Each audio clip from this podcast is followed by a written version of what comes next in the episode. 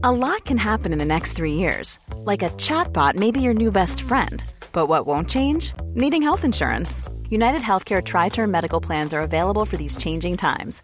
Underwritten by Golden Rule Insurance Company, they offer budget friendly, flexible coverage for people who are in between jobs or missed open enrollment. The plans last nearly three years in some states, with access to a nationwide network of doctors and hospitals. So, for whatever tomorrow brings, United Healthcare Tri Term Medical Plans may be for you. Learn more at uh1.com. Bonjour à tous et bienvenue sur le plateau de 90 minutes info consacré largement à la visite d'Emmanuel Macron à Kiev. Alors pour décrypter euh, cette visite avec nous cet après-midi, Hubert Coudurier, bonjour. Bonjour Olivier. Directeur de l'information du Télégramme. À vos côtés, euh, Denis Kolesnik, spécialiste de l'Europe centrale et orientale. Bonjour.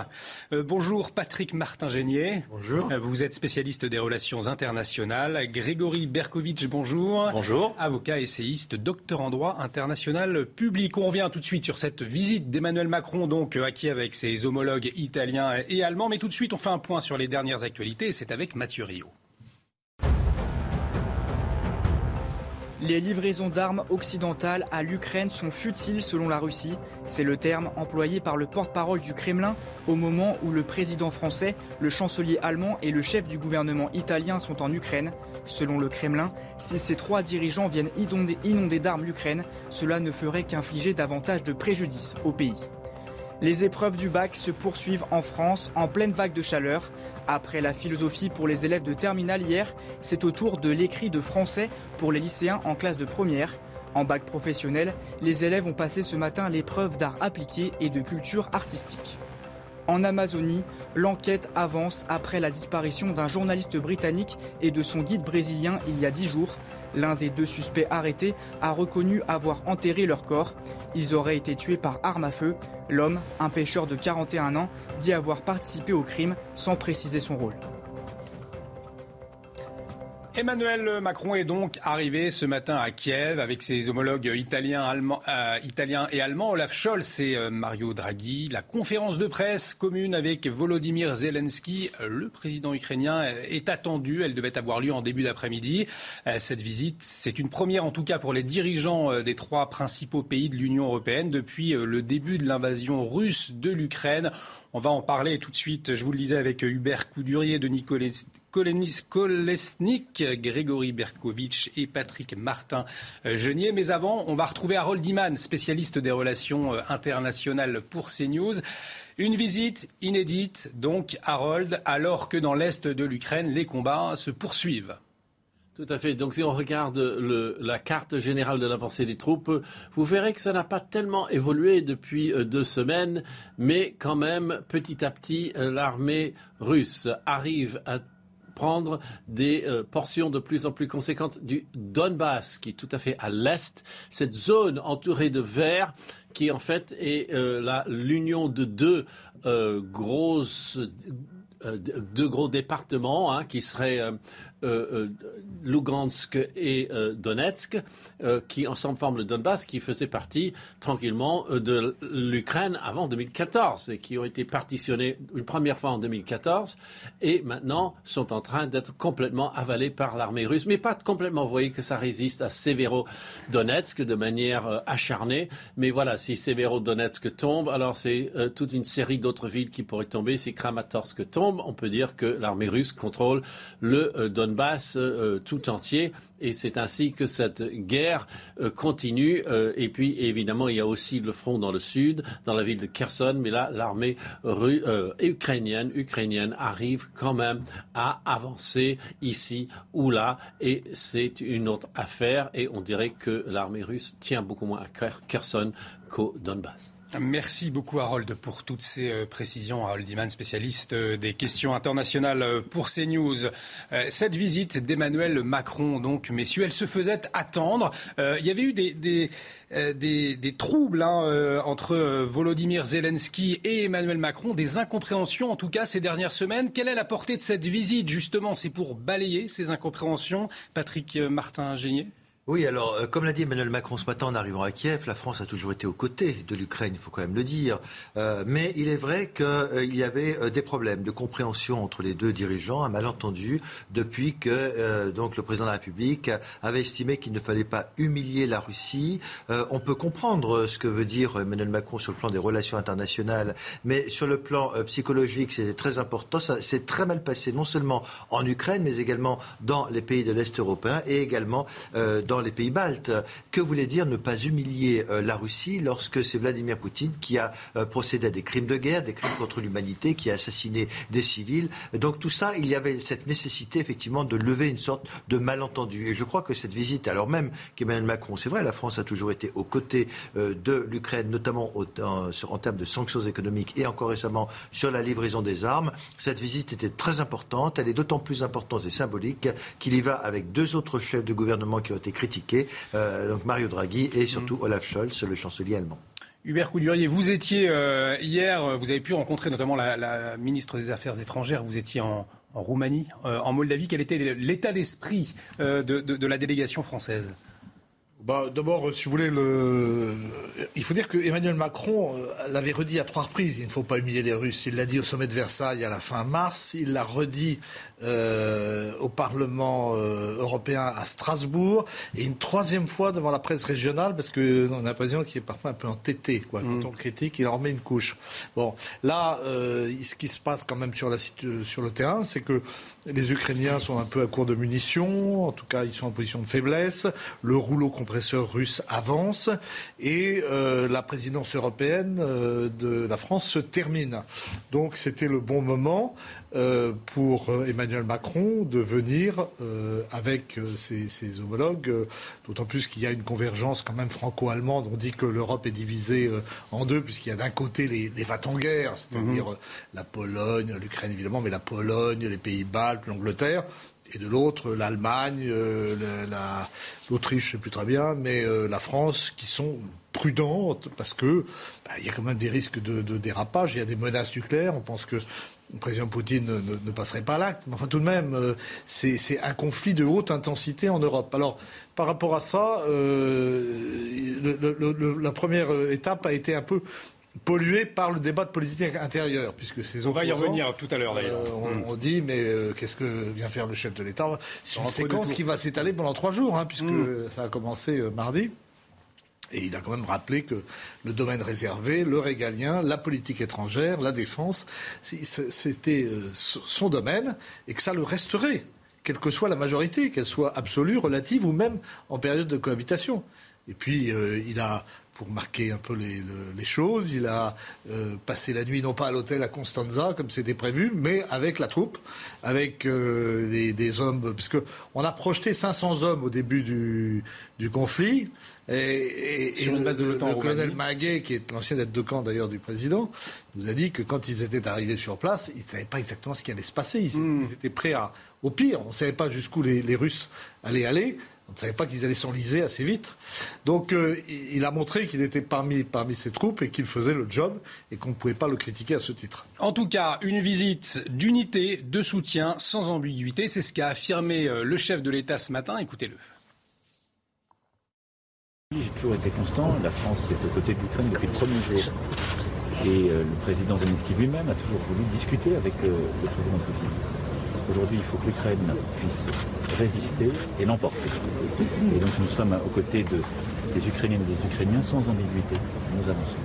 Alors Florian Tardif est également euh, avec nous, journaliste CNews. Vous avez également, euh, vous aussi, suivi euh, le chef de l'État Emmanuel Macron en, Roumanie puis en Moldavie. On, vient de l'entendre, hein. il n'y a pas d'ambiguïté, une visite d'unité et de soutien. Oui, visite d'unité de soutien qui était attendue hein, par la population euh, en Ukraine.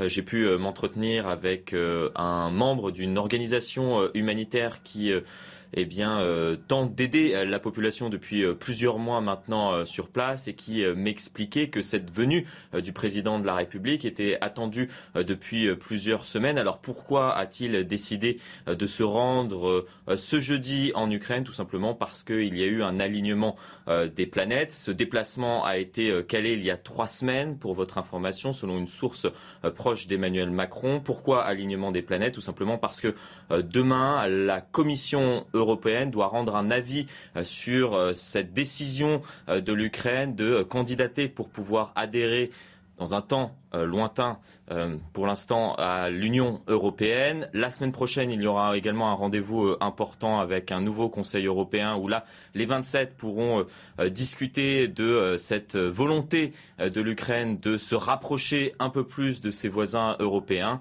et Emmanuel Macron, bien évidemment, utilise aussi ce déplacement. Vous allez très certainement l'évoquer sur ce plateau pour faire campagne. On en a beaucoup parlé ces deux derniers jours avec cette casquette de chef des armées qui, espère-t-il, pourra, avec cet effet euh, drapeau, lui procurer euh, lui, faire gagner quelques points de, popularité et, lui permettre de, battre Jean-Luc Mélenchon dans les urnes ce dimanche.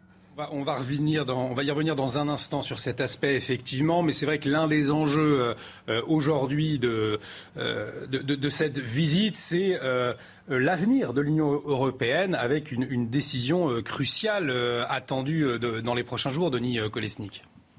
Ah oui, écoutez, déjà, je voudrais bien revenir vite fait sur la visite du président de la République. on va dire le trio qui, le trio donc Emmanuel Macron, Scholz et Draghi, suivi par le président roumain Yanni.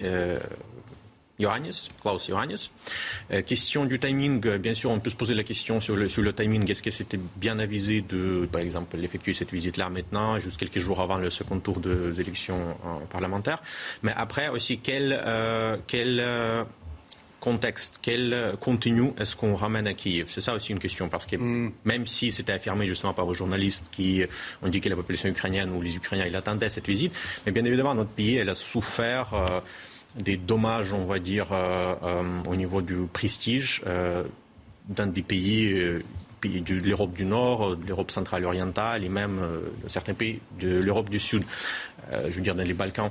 Donc il fallait quand même, à mon avis, de venir de, justement clarifier. Et donc le président de la République, il a dit sans ambiguïté, mais encore une fois, quand on dit ne pas vouloir humilier la Russie, on ne dit pas dans quel contexte, dans quelles conditions, on ne précise plus. Au fait, ça déjà, cela ramène une certaine ambiguïté, euh, disons, qui, endommage notre image euh, à Varsovie, à, Lituanie, par exemple, ou à Kiev. Grigory Berkovitch, une ambiguïté pour revenir justement à cette adhésion de l'Ukraine euh, à l'Union européenne. Emmanuel Macron avait, lui, évoqué la création d'une communauté euh, politique européenne. Est-ce que cette visite, elle montre aussi peut-être un changement de, cap, euh, en tout cas pour Emmanuel Macron, ou il reste sur cette, position, pas d'adhésion de l'Ukraine tout de suite, en tout cas?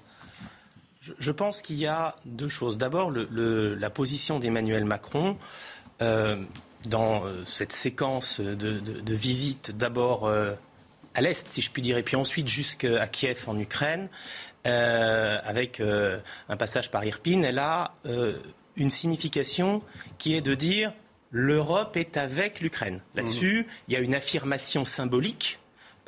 cette visite, elle a lieu pour montrer finalement au peuple ukrainien et au président ukrainien Volodymyr Zelensky que il n'y a pas d'ambiguïté, l'Europe est au soutien. Après, ce qu'on peut se demander, c'est de quelle Europe on parle. Euh, parce que finalement, euh, quand on parle de l'Europe, et ça a été d'ailleurs, euh, cette ambiguïté, elle a été évoquée il y a quelques minutes.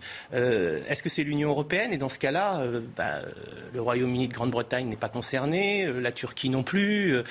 Euh, est-ce que cette Union européenne aujourd'hui, elle a vocation à s'étendre? Si elle a vocation à s'étendre, est-ce qu'elle a vocation à s'étendre et se renforcer ou au contraire à avoir des espèces de cercles concentriques? Et c'est quelque chose qui est euh, une vieille antienne, si je puis dire, de la construction européenne.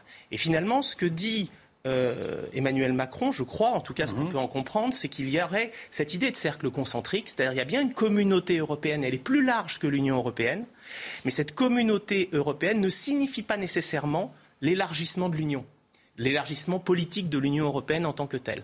Et ça, c'est quelque chose qu'on retrouve depuis peut-être 30 ou 40 ans dans la construction européenne, cette idée des cercles concentriques en Europe et des frontières finalement de l'Europe, euh, et qu'on repose assez souvent. Après, si on, reviendra, j'imagine, tout à l'heure là-dessus, euh, moi, ce qui me choque, c'est pas que le président de la République soit aujourd'hui, à la veille du second tour des élections législatives, euh, en Ukraine. C'est son rôle. Ce qui me choque, c'est qu'il soit en même temps le chef de parti et le chef du gouvernement. Vous faites référence à ce discours sur le, tarmac qui a fait euh, effectivement couler euh, beaucoup d'encre. On va y revenir sur cette question euh, politique dans un instant. Vous vouliez réagir, Denis Kolesnik Oui, juste vite fait, justement, sur cette, cette, proposition d'Emmanuel Macron qui a été annoncée au début du mois de mai.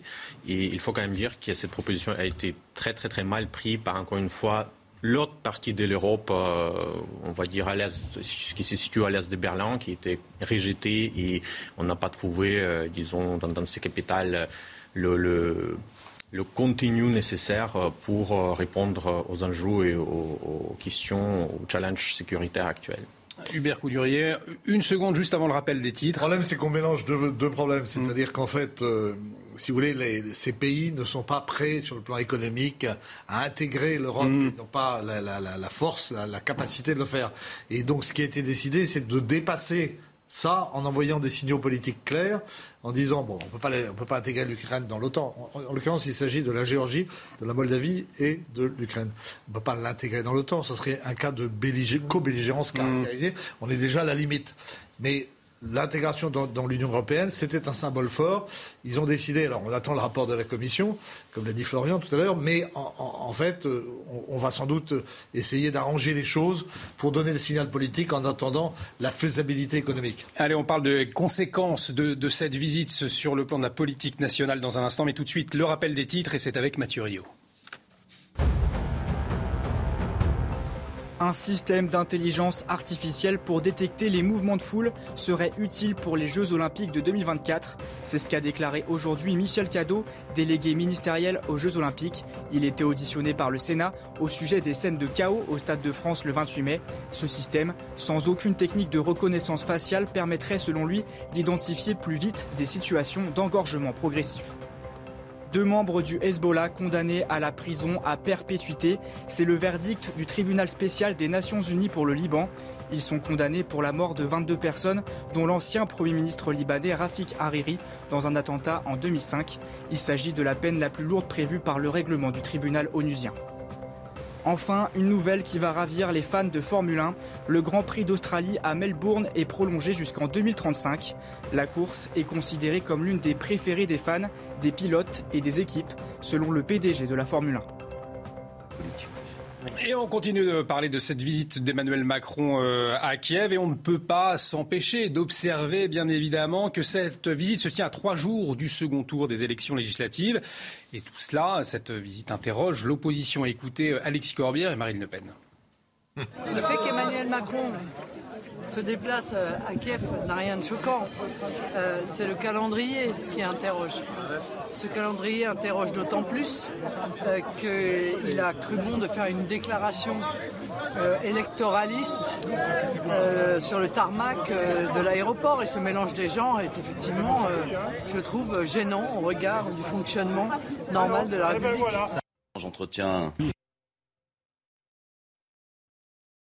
Alors, on a un, un, petit. On, va l'écouter, Alexis Corbière, tout de suite. J'entretiens une interrogation, mais avouons que pour M. Macron, à, quelques jours d'un scrutin, ça lui permet de se remettre en scène avec des images de dirigeants internationaux, comme quoi il va essayer euh, d'apporter sa contribution à la paix. Ceci dit, c'est le président de la France.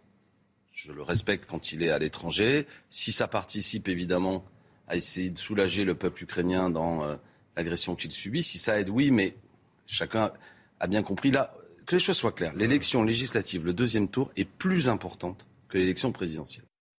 Alors on le sait, la situation est, dramatique, la situation géopolitique avec des conséquences partout dans le monde. Est-ce qu'on peut imaginer, est-ce que si, je suis trop naïf de me dire, mais ça n'a rien à voir cette visite avec l'entre-deux tours des, des, élections euh, législatives, ou selon vous, il y a effectivement un lien et cet agenda vous interroge? Une mauvaise querelle. Je vous signale que le chef de l'État a été réélu qu'il a toutes les prérogatives constitutionnelles pour représenter le pays à l'étranger. En plus, on est dans une crise majeure, comme il n'y en a pas eu en France, euh, en Europe, pardon, depuis euh, plusieurs décennies.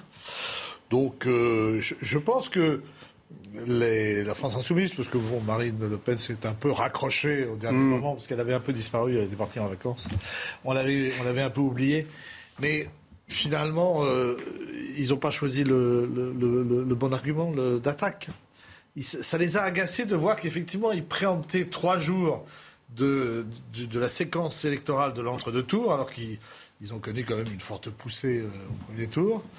Mais Bon, on peut dire qu'il a eu de la chance. Hein. Mais, mais, c'est pas la première fois. Je veux dire que pour la présidentielle, il a eu l'invasion de l'Ukraine le 24. Hmm. Euh, c'était pas non plus prévu. Hein. Mais c'est également fédérateur, euh, finalement, cette visite pour Emmanuel Macron. Oui, euh, je crois que. Alors, on a, c'est certain, cette déclaration sur le tarmac de l'aéroport, lorsqu'Emmanuel Macron, le président de la République, se déplace à l'étranger, surtout en situation de guerre, normalement, on ne doit pas confondre politique intérieure et politique internationale. Hmm. Il n'en demeure pas moins qu'il est quand même le chef des armées, chef de l'État. Vous l'avez dit, il vient d'être réélu. Il était normal qu'il rende visite aux armées euh, en Roumanie et qu'il montre que la France est présente auprès de l'Ukraine.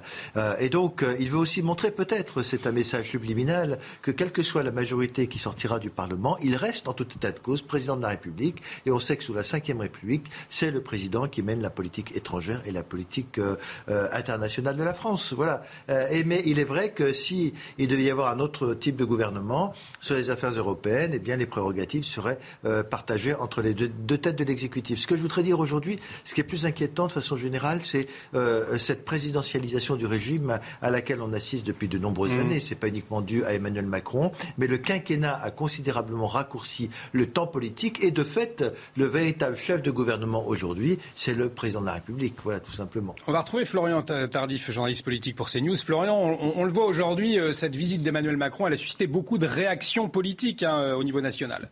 Oui, cela, montre qu'on est euh, dans une euh, campagne de l'entre-deux tours et bien évidemment euh, l'opposition joue son rôle d'opposant au président de la République. On pouvait s'attendre à de telles déclarations de la part des candidats de la NUPES. Après, c'est Emmanuel Macron lui-même, et cela a été évoqué à l'instant sur ce plateau, qui a décidé quelques minutes avant de prendre l'avion pour se rendre en Roumanie puis en Moldavie euh, d'évoquer ces élections législatives en appelant euh, les Français à lui donner, je le cite, une majorité euh, solide pour faire face aux défis du monde. On pense bien évidemment à ce premier défi qu'est la guerre en Ukraine et comme cela a été évoqué à l'instant, il est rare que le président de la République, lorsqu'il se déplace à l'étranger, il ne le fait jamais euh, d'ailleurs, évoque euh, des enjeux euh, de politique intérieure. Je l'ai d'ailleurs interrogé à ce sujet hier lorsqu'il était présent en Roumanie, que c'était lui-même qui avait décidé d'inscrire ce déplacement, cette séquence à l'étranger au cœur de cette campagne de l'entre-deux tours. Il avait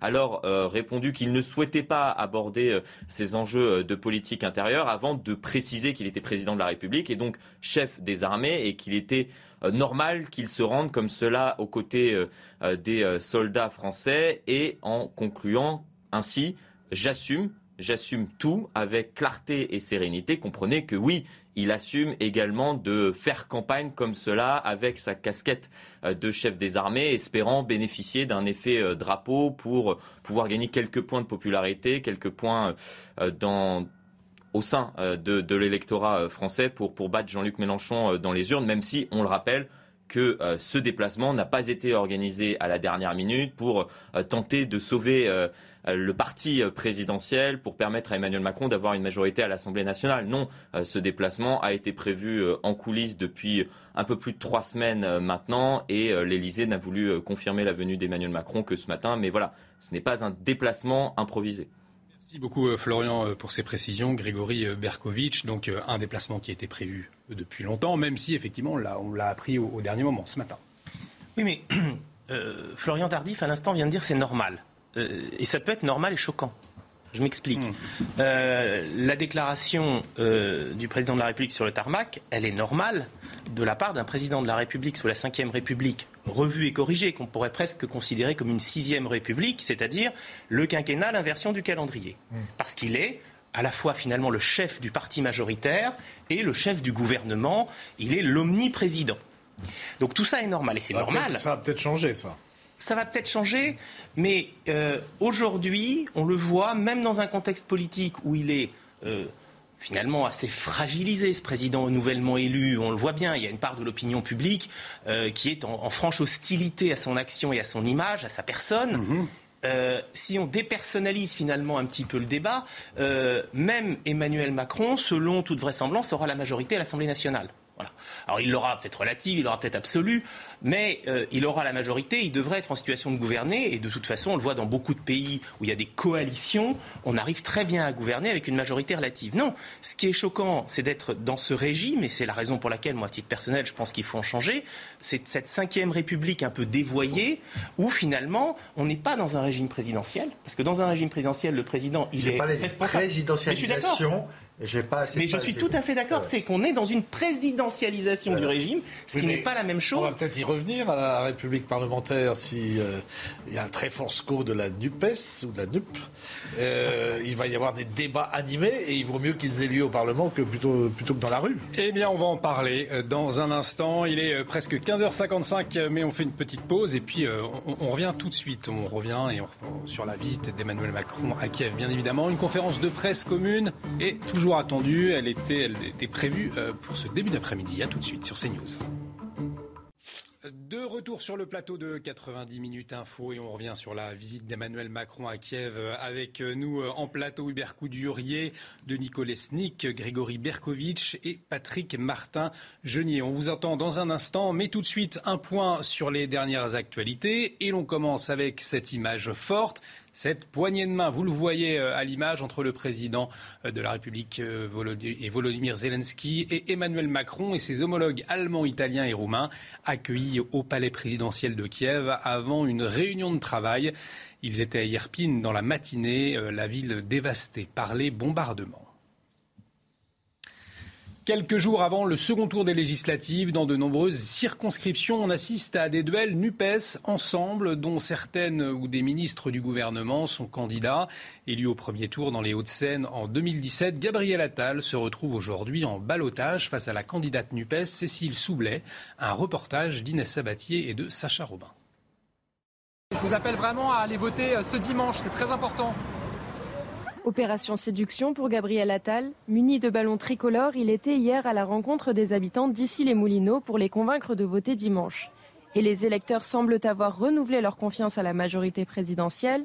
Gabriel Attal est arrivé largement en tête de ce premier tour dans la dixième circonscription des Hauts-de-Seine. Je suis assez euh, confiant pour dimanche parce que 48% euh, des électeurs euh, m'ont fait confiance dès le premier tour.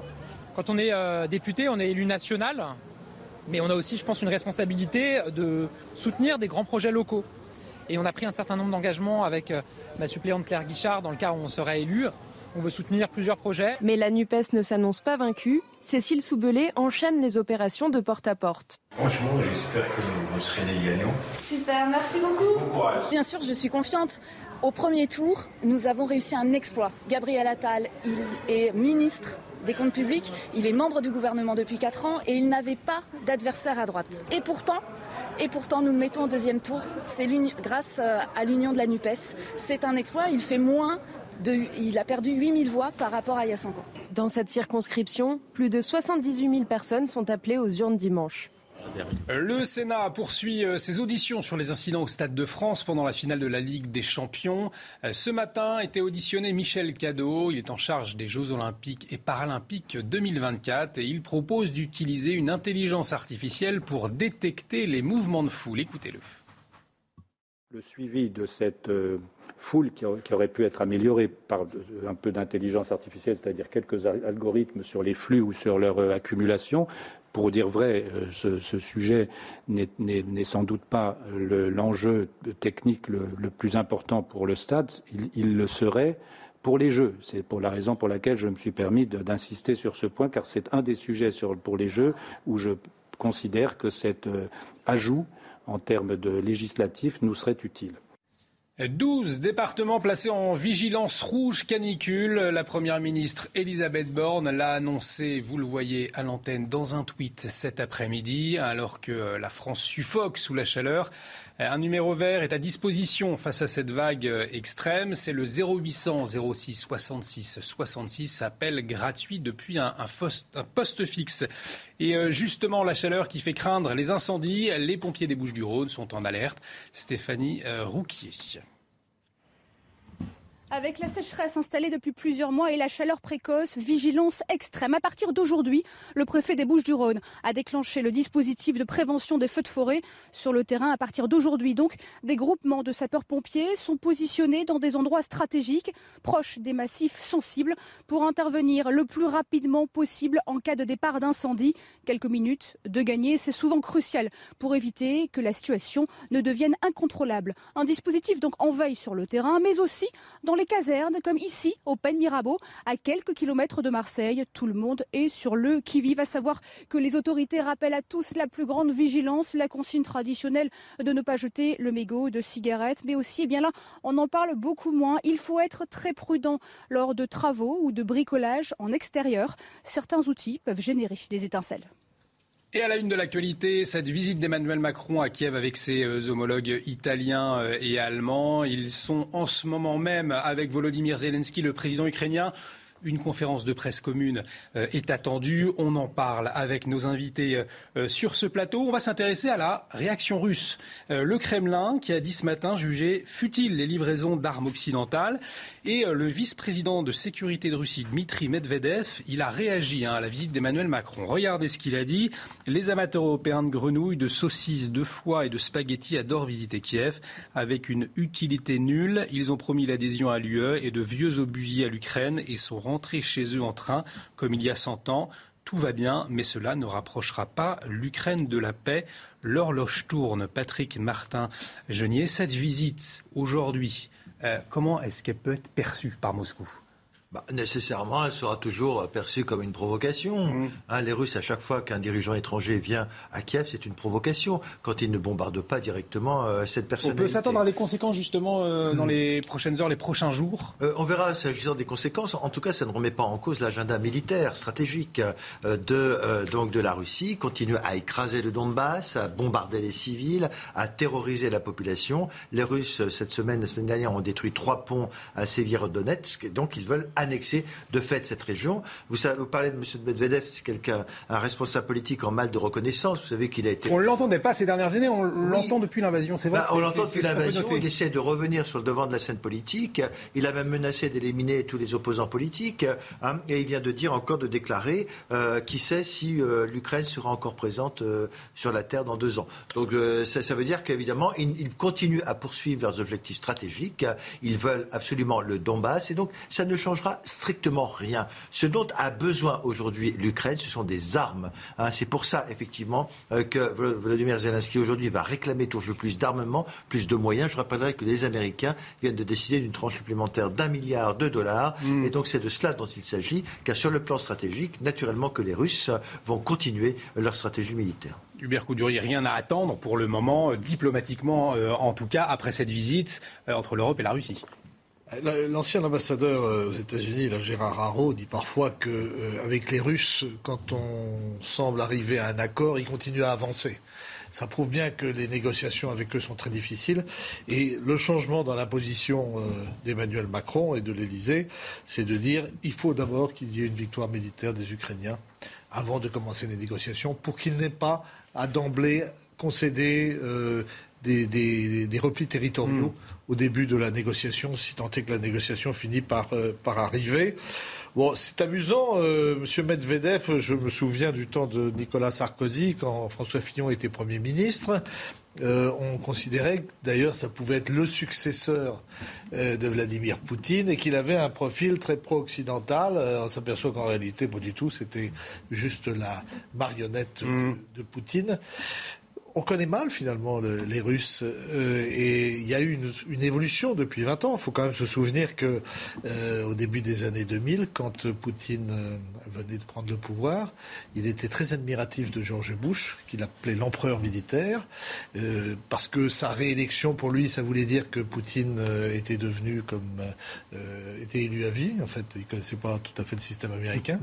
Et puis, il était très impressionné par et il estime qu'il a soutenu Bush dans sa guerre contre la terreur et que donc il a été très mal payé ensuite de retour par les Américains qui n'ont cessé d'avancer selon lui. Il a vu euh, la révolte en Tchétchénie, puis mm. la révolte euh, en Abkhazie, puis euh, ce qui s'est passé en Ukraine comme étant un complot instrumentalisé par les, par les Américains. Et donc, il s'est du, progressivement durci.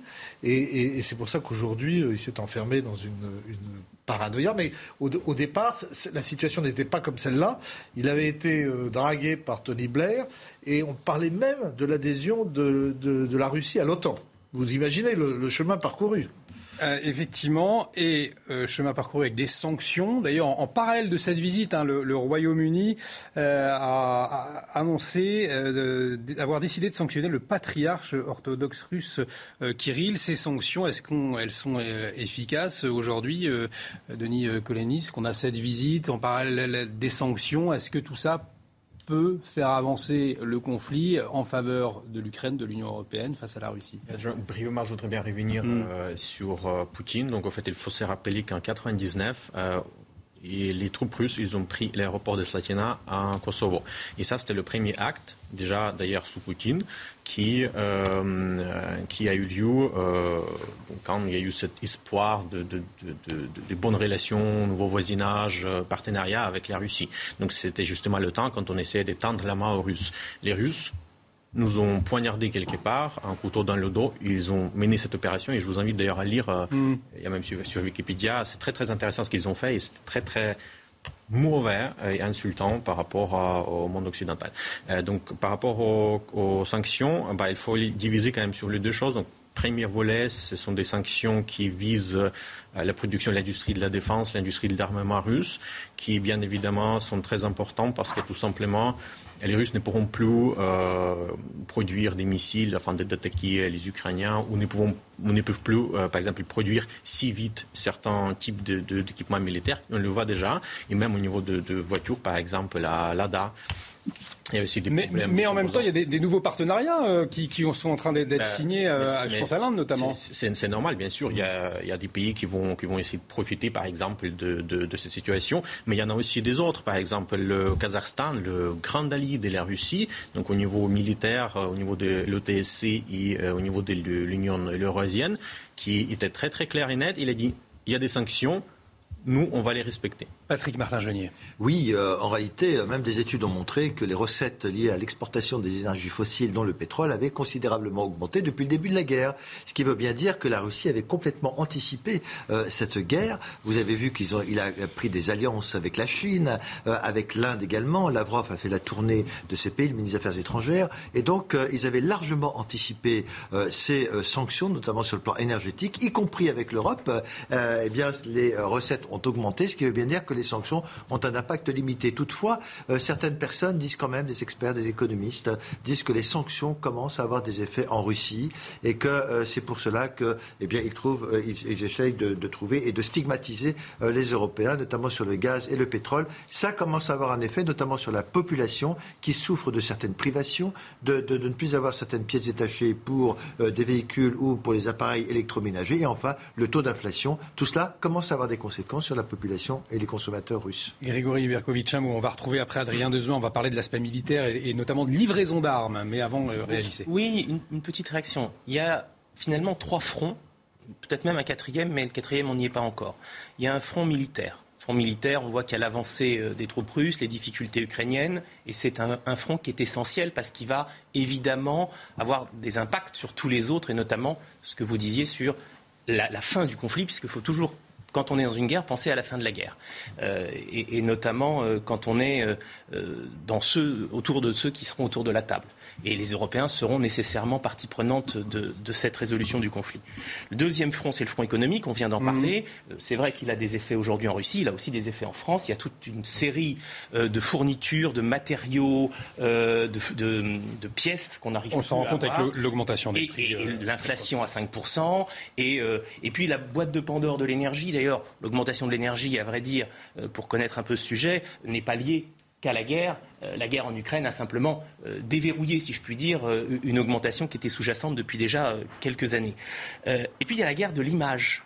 Et, finalement, quand on revient une seconde sur le, tweet de Medvedev, on est dans cette guerre de l'image, de l'outrance, de la moquerie, qui est finalement de convaincre d'abord sa propre opinion et puis aussi les opinions autour de soi, notamment ceux de ses alliés.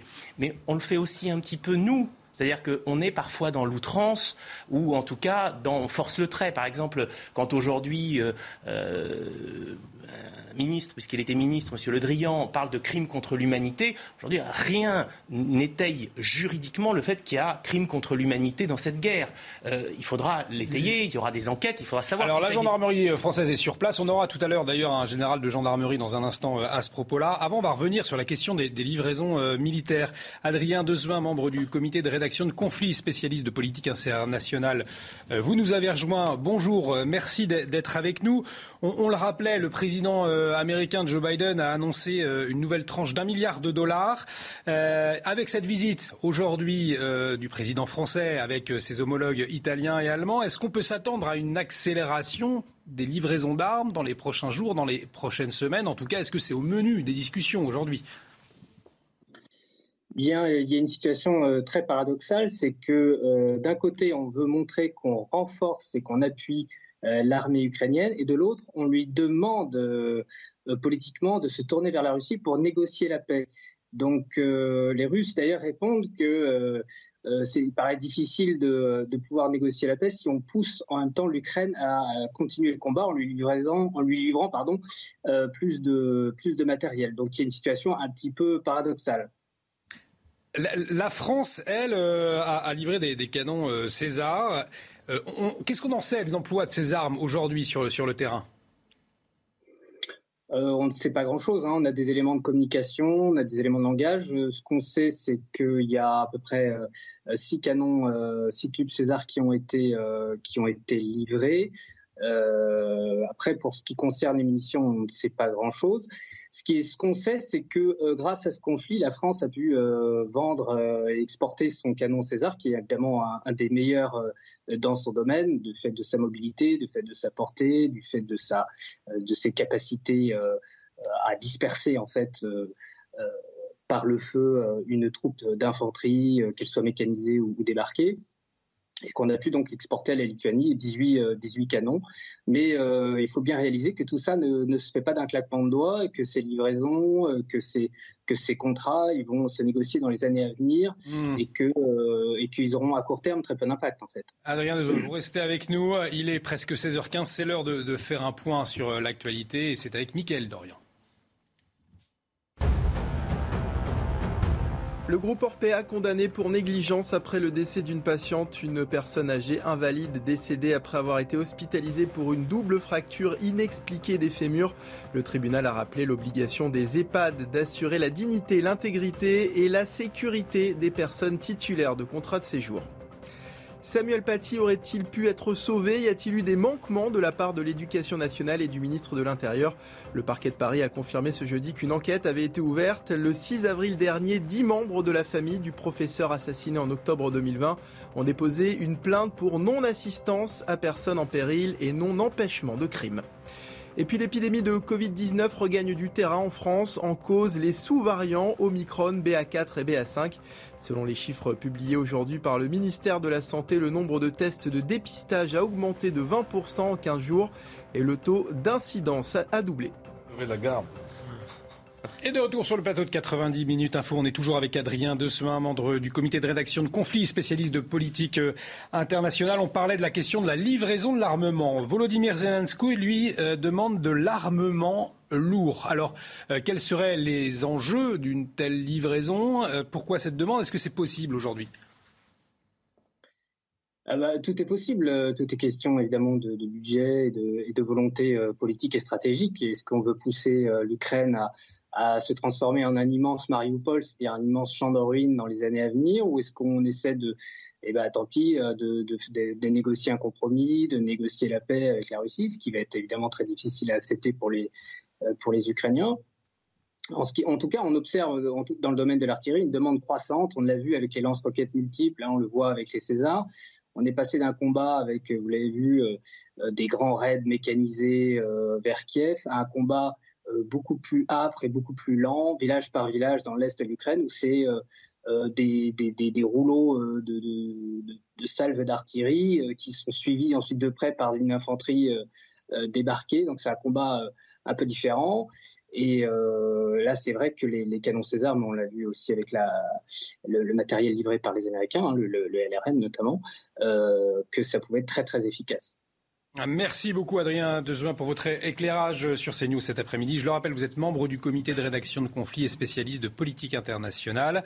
Euh, Patrick Martin-Genier, Adrien Dejoin souligne un paradoxe. À la fois cette volonté de négocier la paix et en même temps euh, celle de livrer massivement euh, des armes. Euh, ça ne me paraît pas incompatible dès mm. lors que le chef du Kremlin euh, ne comprend que les rapports de force. Donc plus vous avancerez, plus vous livrez des armements, euh, plus l'armée ukrainienne est en situation offensive de pouvoir résister et de détruire des chars et des équipements de l'armée, plus elle sera en situation de négocier, en situation de force. Car si un jour la Russie accepte de négocier, elle le veut également en situation de force. Donc finalement, avant tout, il faut résister, attaquer, défendre l'intégrité territoriale de l'Ukraine, soutenir les dirigeants euh, ukrainiens. Et effectivement, après, s'ils arrivent à progresser et à préserver cette intégrité territoriale, notamment dans le Donbass, ils seront nécessairement en position de force. On ne négocie jamais mm. en position de faiblesse. Et ne, ce ne sont que les rapports de force que comprend Vladimir Poutine. Et justement, Hubert Coudurier, le fait d'arriver avec Olaf Scholz, avec Mario Draghi à Troyes, euh, c'est inédit, hein, cette visite. Est-ce que c'est pas là aussi un moyen bah, de montrer la force, d'arriver en nombre?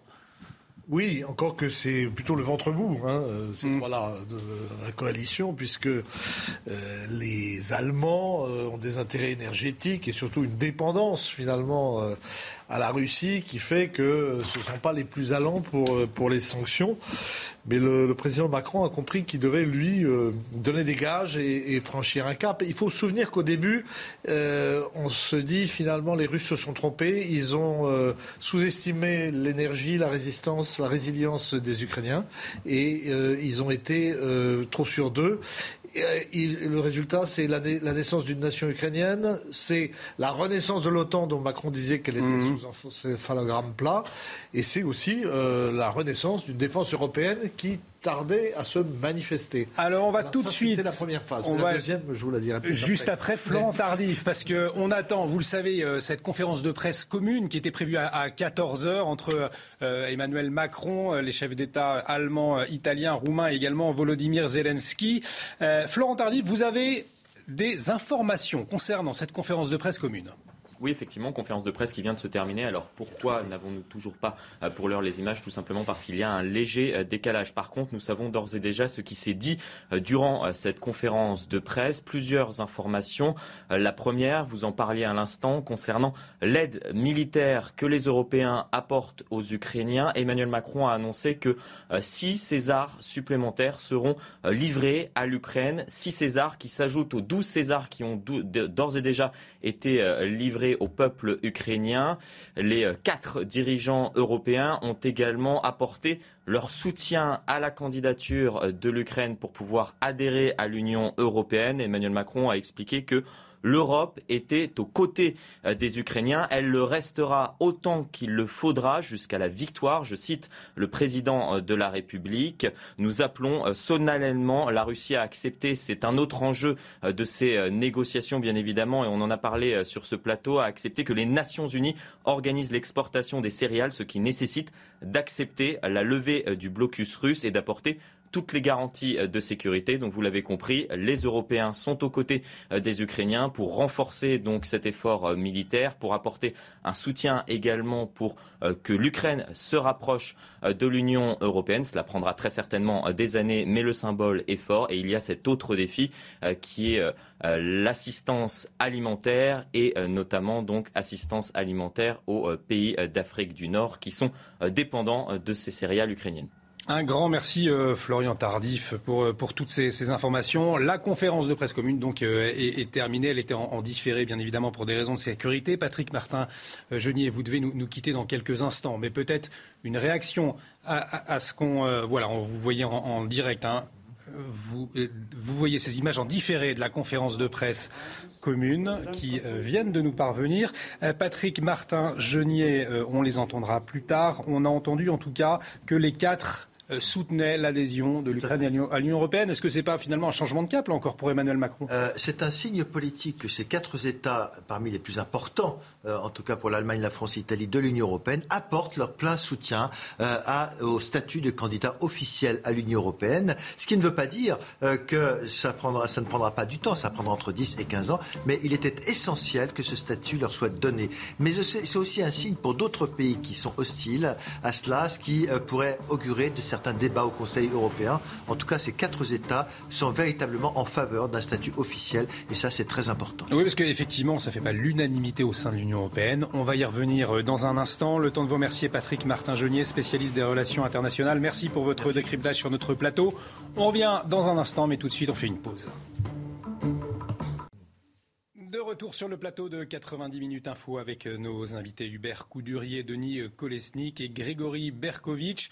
Et la conférence de presse commune euh, en différé est diffusée actuellement. Vous le voyez, Volodymyr Zelensky, le président ukrainien, qui prend la parole. Alors ce n'est pas en direct pour des raisons de sécurité. Cette conférence de presse a été enregistrée. Emmanuel Macron doit s'exprimer dans quelques instants. On l'écoutera. Mais avant, on va retrouver Florian Tardif parce qu'on a les premiers éléments, la teneur hein, des, propos qui ont été dits.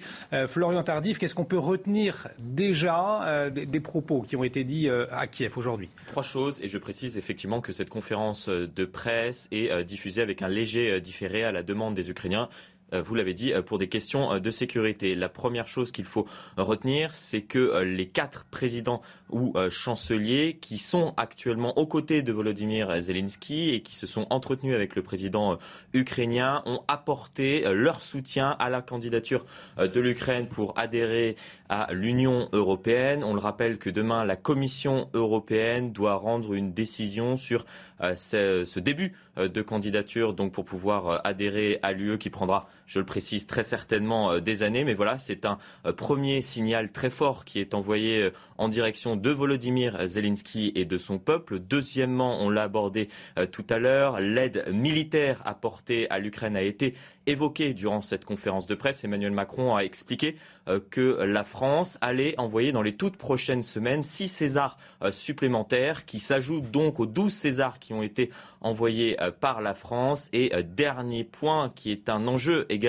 euh, crucial de ce conflit euh, russo-ukrainien a été euh, abordé. La question donc des céréales qui nourrissent quasiment l'ensemble de la planète puisque un tiers des céréales russes et ukrainiens permet de nourrir donc cette de, nourrir la population mondiale. Nous appelons solennellement à expliquer Emmanuel Macron durant cette conférence de presse. La Russie a accepté que les Nations Unies organisent l'exportation des céréales, ce qui nécessite d'accepter la levée du blocus russe et d'apporter toutes les garanties euh, de euh, sécurité. Donc voici les trois informations euh, importantes. Nous allons aider à nouveau l'Ukraine dans cet effort militaire. Nous avons apporté notre soutien à l'Ukraine qui tente donc de candidater pour pouvoir adhérer à l'Union européenne. Et dernier point qui a été abordé, l'exportation des céréales ukrainiennes avec la sécurisation donc de ces exportations.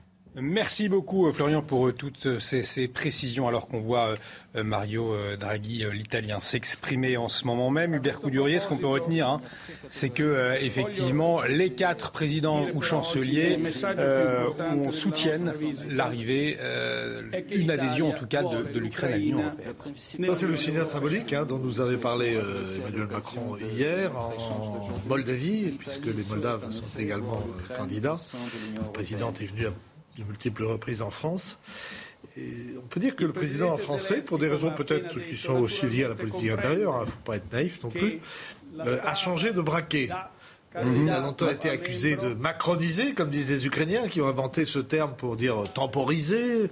Disant finalement à quoi servent ces, ces conversations euh, qui n'en finissent pas avec le président. Et, pourquoi maintenant il change de braquet? Ben, Il change de braquet d'abord parce que les Ukrainiens ont besoin d'être aidés. Là, on va leur fournir euh, six canons César. Six Césars. Six Césars c'est des canons qui ont une portée de 40 km, hein, qui sont très efficaces, euh, sans parler de, des livraisons de... on, leur, a livré des, VAB, des lance-roquettes. Euh, on ne dit pas exactement tout ce qu'on... Contrairement à d'autres, on est beaucoup plus discret. Mm. Et euh, il y a une accélération. Et puis, il y a le problème sur lequel s'est également positionné le président français, c'est celui de la levée du blocus du port d'Odessa. Et le président roumain nous en parlait mardi. Il y a à la fois des problèmes d'infrastructure à créer. il veut améliorer la, capacité de circulation sur le Danube. Et puis les Russes, eux, se méfient parce qu'ils ne veulent pas que les Ukrainiens en profitent pour faire rentrer des armes à l'intérieur de, l'Ukraine. Et donc, euh, moi, je dirais qu'il y a quand même une évolution. Pas un changement de cap, mais une évolution du président français qui est président encore pour quelques jours de l'Union européenne et qui, à ce titre, doit quand même essayer de faire consensus, sachant que les Allemands sont quand même ceux qui sont les moins va en guerre pour des raisons de dépendance énergétique et pour des raisons, même s'ils ont annoncé un plan d'augmentation de leurs moyens de défense euh, très important, c'est pas dans leur tradition depuis la guerre. Effectivement, les Allemands qui ont été euh, critiqués pour leur, manque de soutien militaire, en tout cas dans ce dossier, hein, dans ce conflit. Alors, juste pour réagir euh, sur ce qui vient d'être dit, je pense qu'il y a une autre raison, et je le précise tout de suite, je ne pense pas que ce soit lié au second tour des élections législatives. En revanche, Emmanuel Macron a aussi besoin de se raccrocher à sa propre opinion publique. Et on le voit depuis des semaines et des semaines, peut-être que là aussi la guerre de la communication a été gagnée. Oui, les Français ont été euh, convaincus et sont massivement, je le pense en tout cas, euh, aux côtés de l'Ukraine et sont favorables. Encore une fois, parce que aussi Volodymyr Zelensky a gagné, si je puis dire, la bataille de la communication. En tout cas, euh, à l'Ouest, c'est évident. Euh, donc, pour toutes ces raisons, il avait besoin d'envoyer ces messages, mais c'est aussi un message vis-à-vis de, son propre, de son propre pays. Euh, et encore une fois, je pense que ça dépasse largement euh, la question de, l'élection législative. Ensuite, euh, il fallait bien qu'il se positionne en chef de guerre. Hein. Oui. Tant, qu'à jouer la carte du chef de guerre, il faut quand même qu'il monte d'un cran. Alors, il y a ça. Et puis, vis-à-vis des, partenaires, vous parliez des Allemands. Les Allemands, ils n'ont pas non plus la même tradition, par exemple, que les Britanniques. en matière d'intervention militaire ou quasi militaire à l'extérieur. Mais bien sûr. Et donc, outre la dépendance énergétique, outre la les liens économiques très forts. On parle beaucoup de l'énergie, mais il y a entre l'Allemagne et la Russie aussi beaucoup euh, de, traditions, si je puis dire, de, relations économiques. Euh, au-delà de ça, je pense qu'il y a aussi cette tradition différente, cette perception différente du rôle d'un pays euh, à l'extérieur de ses frontières. Et, l'Allemagne, de ce point de vue-là, est assez différente de la France. Si, si vous me permettez, donc, Nous, nous assistons à deux approches qui sont là. Donc, une approche, on va dire, franco-allemande envers la Russie qui n'a pas marché et on a des preuves. Donc, il y a eu des guerres en Géorgie, guerre en Ukraine, enfin deuxième guerre en Ukraine, on va dire cela comme ça, deuxième agression russe de l'Ukraine. Il y a une autre approche, il y a une autre partie, donc le Royaume-Uni qui essaye d'appliquer une nouvelle approche. Donc en fait, c'est-à-dire d'aller plus, euh, d'avoir une position plus ferme vis-à-vis de la Russie, de ne pas appeler à, négocier avec la Russie, par exemple, mais plutôt, euh, voilà. Euh, oui, J'entends. Peut-être. je pense que c'est plus. Vous allez peut-être me. Allez-y. vous en prie. vous terminez, vous, vous réagissez ensuite. C'est ça, exactement.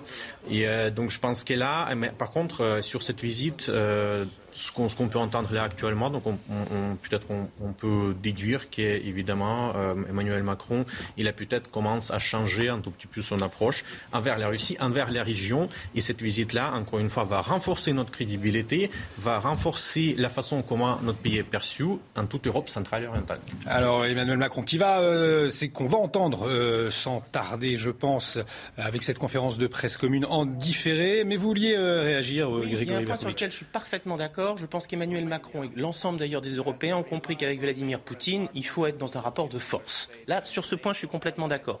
En revanche, les Britanniques sont quand même devenus véritablement, de manière presque officielle, euh, la voix portée, si je puis dire, des États-Unis.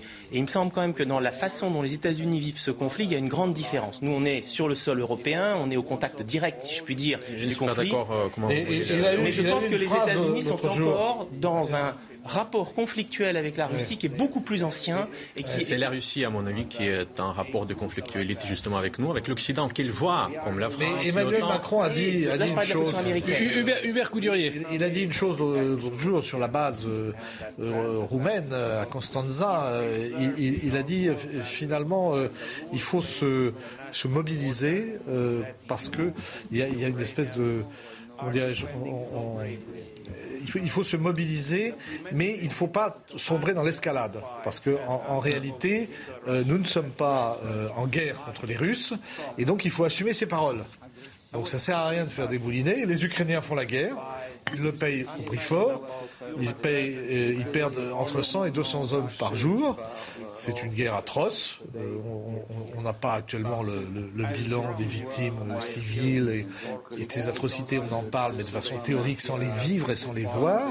C'est une boucherie. Ils rasent toutes les villes. Mais nous, nous ne sommes pas en guerre. Nous, sommes, euh, nous aidons et, nous, ne voulons pas devenir co-belligérants, même si nous le sommes un peu. Je ne suis pas du tout d'accord sur la co-belligérance parce que le droit international, livrer des armes à un pays qui a été par exemple agressé par notre pays, il n'y a aucune co-belligérance, quoi que ce soit au niveau du droit international. Ça c'est juridique. il faut le dire. Alors juridiquement, je suis entièrement d'accord. Pour autant, euh, ce qui vient d'être dit par, c'est qu'on ne veut pas l'escalade, et c'est là où je, je, fais une différence avec naturel, la position, et c'est naturel avec la position américaine, qui je trouve de ce point de vue-là depuis le début du conflit est plutôt dans une dans une relation. Et il y a encore une raison qui est, j'allais dire presque liée euh, au positionnement euh, d'un Joe Biden, par exemple, qui, qui, est dans la continuité de sa vie politique. Dont on me disait hier sur le terrain de sources diplomatiques que les Américains avaient fait un peu machine arrière euh, par rapport aux propos guerriers de Joe Biden, notamment Anthony Blinken, le secrétaire d'État, est quand même repassé derrière pour, dire. dire euh, c'est pas exactement ce qu'on voulait hmm. dire et il ne s'agit pas de, de, dire qu'on veut la tête de Vladimir Poutine. Parce qu'ils sont conscients que de toute façon, ils n'ont pas l'intention d'intervenir sur le terrain. Et c'est, je rejoins complètement aucun ce que pays vous va intervenir sur C'est qu'aucun pays ne va intervenir sur le terrain, donc ça ne sert à rien de pousser à l'escalade. En revanche, on peut assumer une position de soutien et d'aide à un pays en guerre sans pour autant vouloir entrer dans le conflit. Mais c'est pas poussé, pas poussé à l'escalade. Est-ce que c'est poussé à l'escalade finalement de fournir encore davantage de matériel Le changement aussi, ce sont des armes nouvelles. Ce sont des armes américaines. Euh, les Ukrainiens s'appuyaient, enfin, vous contredirez peut-être, mais s'appuyaient surtout sur des armes euh, soviétiques. Mm. Et là, ils, sont, euh, ils utilisent un matériel plus performant, qui demande d'ailleurs une formation. Et des hommes. Et des hommes pour les former. Et, mais on, change un peu d'échelle de. Quand je parlais de guerre froide tout à l'heure, euh, le soutien militaire, euh, les transmissions d'armes, le, support, ce qu'on appelle le support, c'est-à-dire ce que, vous disiez, la formation, euh, tout ça, c'était, j'allais dire, les marqueurs de la guerre froide. Et je pense que dans 50 ans, on, observera une espèce de continuité de cette guerre froide entre les États-Unis et la Russie. Et je suis d'accord, elle est vécue comme ça en Russie, c'est évident. C'est la raison pour laquelle ils disent jamais une base de l'OTAN à nos frontières, parce que ce serait une déclaration de guerre des États-Unis. Ils sont dans cette relation. Mais je suis pas sûr que les Américains en soient sortis totalement. Ils ont, ils ont accepté les bases il y a 20 ans. Hein. Oui. Notamment en Kirghizie, ils ont accepté les bases américaines. En Kyrgyzstan, c'était à Manas et c'était pas une base militaire, comme vous le dites. C'était euh, les Américains qui utilisaient l'aéroport de Manas pour les questions de la logistique. on peut quand même dire que les Américains, euh, on peut quand même dire que les Américains ont poussé leur avantage. Donc il n'y avait pas de base Barack Obama, euh, très vite, a considéré que la Russie était une puissance régionale et que donc euh, les Américains n'avaient pas à se gêner. Alors on voit le, président roumain qui s'exprime euh, actuellement euh, dans la, lors de la conférence de presse commune, donc en différé, hein, qui est, dit, qui est diffusée en ce moment même. la Roumanie qui finalement a une place particulière aujourd'hui avec ce conflit. Je vous en dire un mot puisque je l'ai entendu en parler. Alors il est très content de la coopération franco-roumaine. On a déployé donc 500 000 hommes, 500 euh, hommes, pardon, pas 500 000, 500 hommes au début du sur, une base de l'OTAN, hein, c'est ça la frontière. Sur une base de l'OTAN, mais qui était encore euh, inoccupée, qui va être renforcée par l'arrivée maintenant de la 101e, enfin d'une partie de la 101e division airborne, euh, qui alors dont ils veulent faire un hub logistique pour le sud de la, de, le flanc sud de l'Europe. Et euh, donc le, président roumain est lui très allant sur la coopération euh, avec les Français. Et euh, nous avons donc mis 500 hommes qui ont été complétés par 300 Belges, qui vont être remplacés par des Néerlandais. mais enfin, donc, nous avons pu passer une journée sur la base en attendant le président français. C'est une coopération qui fonctionne. Alors, le, Mario Draghi, qui s'est exprimé, je vais, le citer. Hein. Aujourd'hui, le message le plus important de notre visite est que l'Italie veut l'Ukraine dans l'Union européenne. Euh, c'est ce qu'il a dit euh, lors de la, conférence de presse euh, il y a un instant, que vous voyez à l'antenne. Alors, parmi les, les, 27, donc il y a les pays de l'Europe qui veulent absolument cette adhésion de, l'Ukraine mais pas tous. Il va falloir l'unanimité. Est-ce que là encore, il ne va pas y avoir des difficultés? Il y a des difficultés, et ça a été dit tout à l'heure très justement, il y a une difficulté qui est déjà une difficulté économique. Euh, on l'a vu, euh, l'Union européenne a mis un certain temps à pouvoir faire euh, monter, si je puis dire, à niveau économique un certain nombre des derniers adhérents. ça a été compliqué. Il a fallu mettre fin à un certain dumping économique, qui n'était pas un dumping d'ailleurs voulu, qui était un dumping. La corruption aux problèmes de corruption, aux problèmes de règlement, euh, notamment sur les marchés publics, le respect d'un certain nombre de directives qui fondent au fond. Le Danemark et les Pays-Bas ont émis des réserves, par exemple. Mais, mais, mais c'est assez plus rigoureux. Mais oui, qui, qui comme on dit. Et qui sont moins dans euh, cette, cette, diplomatie symbolique parce que finalement, ce qui est très important, c'est de dire nous vous voulons dans l'Union européenne. Et derrière ce message, il y a nous vous voulons dans l'Europe. Parce que l'Union européenne se considère comme l'Europe.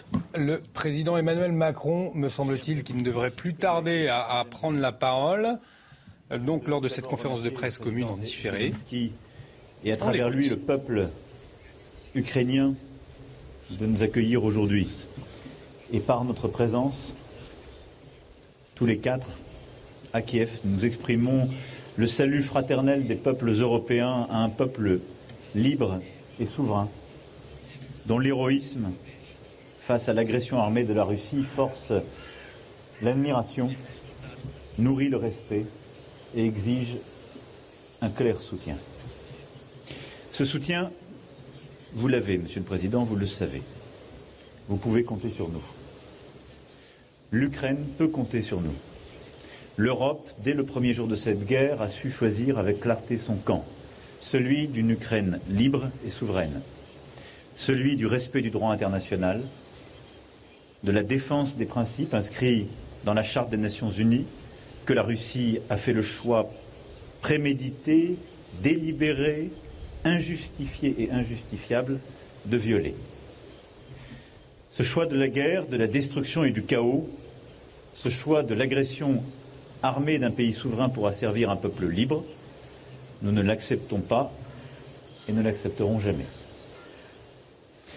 Par les sanctions sans précédent que nous avons adoptées, par le soutien massif, économique, humanitaire, militaire que chacun de nos pays et l'Union européenne tout entière apporte à l'Ukraine et que nous allons encore intensifier, nous sommes et nous resterons dans la durée à vos côtés pour défendre votre souveraineté, votre intégrité territoriale et votre liberté.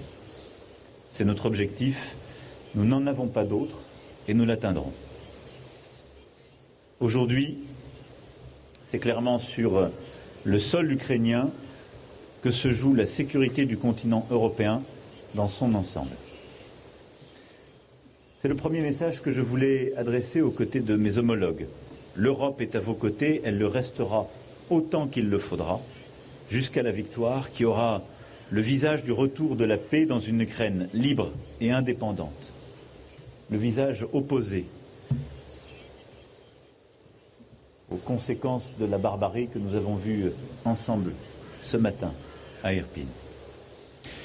Nous avons ainsi évoqué avec le président Zelensky les besoins immédiats dans les domaines humanitaires, économiques et militaires. La France, évidemment, est et restera au rendez-vous pour y répondre. Nous avons d'ores et déjà mobilisé 2 milliards de dollars pour le soutien économique et humanitaire et nous le consoliderons dans la durée. Tout comme nous poursuivrons les livraisons de matériel militaire, notamment les canons César qui permettent aux soldats ukrainiens de se défendre plus efficacement face aux attaques de l'armée russe sur euh, le sol de l'Ukraine. La France, depuis le premier jour, euh, a scrupuleusement tenu ses engagements et à chaque fois que j'ai pris un engagement euh, à votre endroit, il a donné lieu à une décision et à une mise en œuvre rapide, car nous savons, il faut du matériel, mais il le faut vite. C'est aussi pourquoi, au-delà des 12 Césars d'ores et déjà livrés, conformément à vos demandes, j'ai pris la décision pour que dès les prochaines semaines, six Césars additionnels puissent l'être. Nous allons aussi poursuivre et renforcer notre action pour que les crimes de guerre commis sur le sol ukrainien, dont le monde entier a été le témoin, ne restent pas impunis, et pour que le droit et la justice internationale s'imposent. La France a très rapidement envoyé sur euh, les lieux de ces massacres une équipe de spécialistes pour contribuer à la collecte de preuves et permettre à la justice de suivre son cours. J'ai annoncé tout à l'heure au président Zelensky la fourniture